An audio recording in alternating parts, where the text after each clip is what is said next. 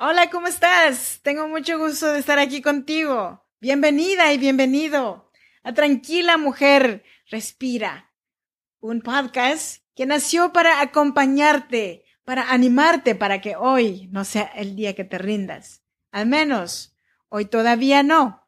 Si no me conoces, mi nombre es Freda Hunda y te saludo cordialmente desde Sacramento, California, con el episodio número 101.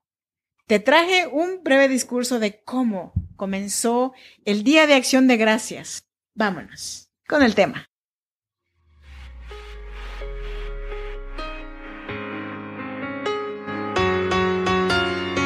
En cada situación difícil hay una mujer que decidió ser fuerte y salir adelante. Si eres madre soltera, soñadora y sientes el peso del mundo sobre tus hombros, este podcast es para ti. A continuación, Freda Hunda, una mujer como tú que a través de sus historias te ayudará a que encuentres la mejor versión de ti, porque este no es el día para que te des por vencida, al menos hoy no. Así que te damos la bienvenida. Tranquila mujer respira.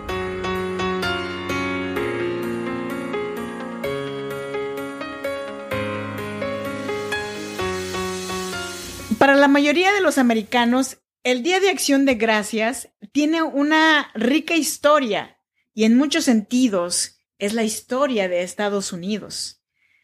Esta tan importante fecha se remonta a la época en que los padres peregrinos Comenzaron su viaje en agosto de 1620 y luego de atravesar el Atlántico Norte arribaron a las costas americanas de Nueva Inglaterra en noviembre de ese mismo año, en la zona donde se emplaza la actual ciudad de Provincetown, prácticamente en el cabo Corte de Massachusetts.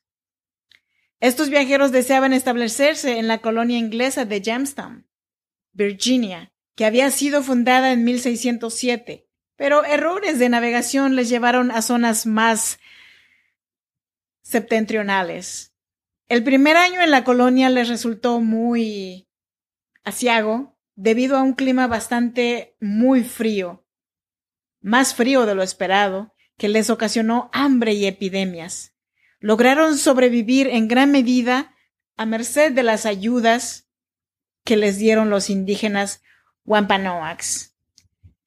La historia tradicional estadounidense ha presentado a los padres peregrinos como el embrión de los Estados Unidos, aunque los orígenes del país resultan mucho más complejos. Los peregrinos que llegaron a América y fueron recibidos calurosamente por los nativos americanos, también conocidos como indios, con el paso del tiempo, estos peregrinos se mezclaron con la cultura y la vida de los nativos, de los nativos americanos, que gradualmente se convirtieron en la nación que conocemos hoy.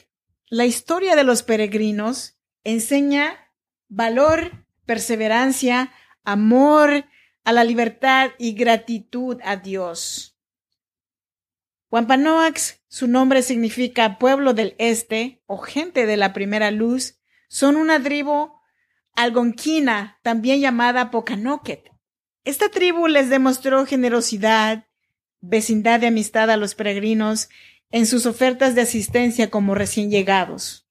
Nosotros y las generaciones posteriores de estadounidenses podemos seguir aprendiendo del primer día de acción de gracias e inspirarnos por él o por este acontecimiento. Digo nosotros porque somos muchos los mexicanos, como yo, que nos beneficiamos y nos unimos a esta cultura porque también hemos disfrutado, al igual que como aquellos peregrinos.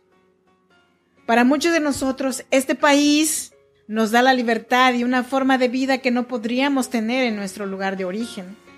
Por eso, como inmigrantes de otras tierras, nos unimos para agradecer al Todopoderoso, Creador de la humanidad entera. Yo creo que cada uno de nosotros tenemos algo de qué estar agradecidos, ¿no te parece?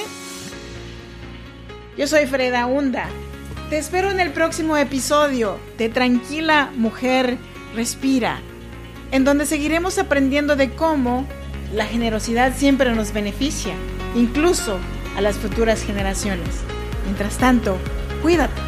Hasta la próxima. Bye bye.